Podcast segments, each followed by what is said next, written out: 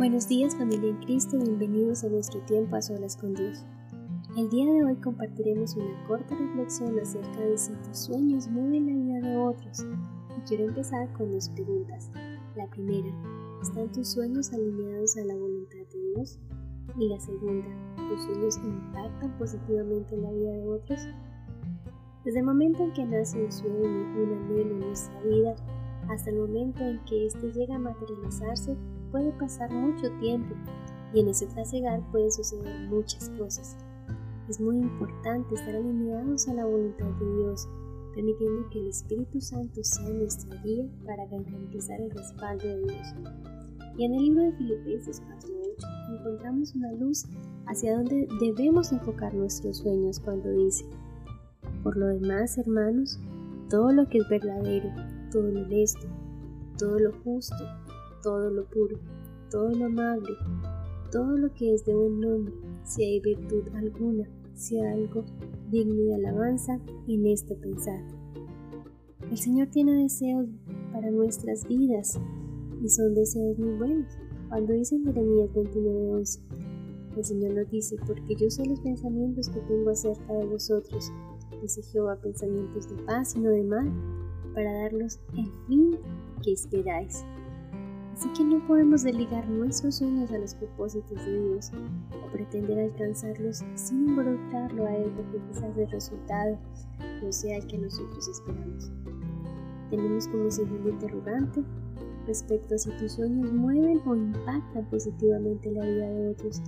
Pasa que constantemente estamos rodeados de familia, amigos, conocidos y nuestra forma de alcanzar esos sueños puede ir acompañado de un lenguaje de confianza en Dios, de bendecir la vida de otros, de hacerlos partícipes de una pasión y un gran esfuerzo. Pero cuando vemos que empiezan a aparecer los obstáculos, junto con ellos llega también la duda, la autocrítica, la queja, nuestro lenguaje cambia. Aquí es donde nosotros debemos examinarnos y entender cuál es la postura que hemos adoptado si nuestra forma de hablar, de compartir nuestros sueños está animando o desanimando la vida de otro. Si estamos siendo inspiración o ejemplo o antes estamos frustrando los sueños de otros. Mi invitación esta hora es alinear tus sueños a la voluntad de Dios y saber que si estamos en él, nuestros sueños deben impactar positivamente la vida de otros y motivarlos a alcanzar sus propios sueños y anhelos en el Señor Tomémonos un tiempo para tener una oración con Dios y recordemos que Él tiene planes de bien para nosotros. Señor, te damos gracias en este tiempo, Dios, en esta hora, porque tú eres bueno, Señor, y porque tu palabra es viva y eficaz, Dios. Hoy nos enseñas, Dios, nos recuerdas, Padre, que tus pensamientos para nosotros son de bien y no de mal, Señor que tú acompañas nuestros sueños, Dios, cuando ellos están alineados a tu voluntad, cuando ellos nos acercan a ti.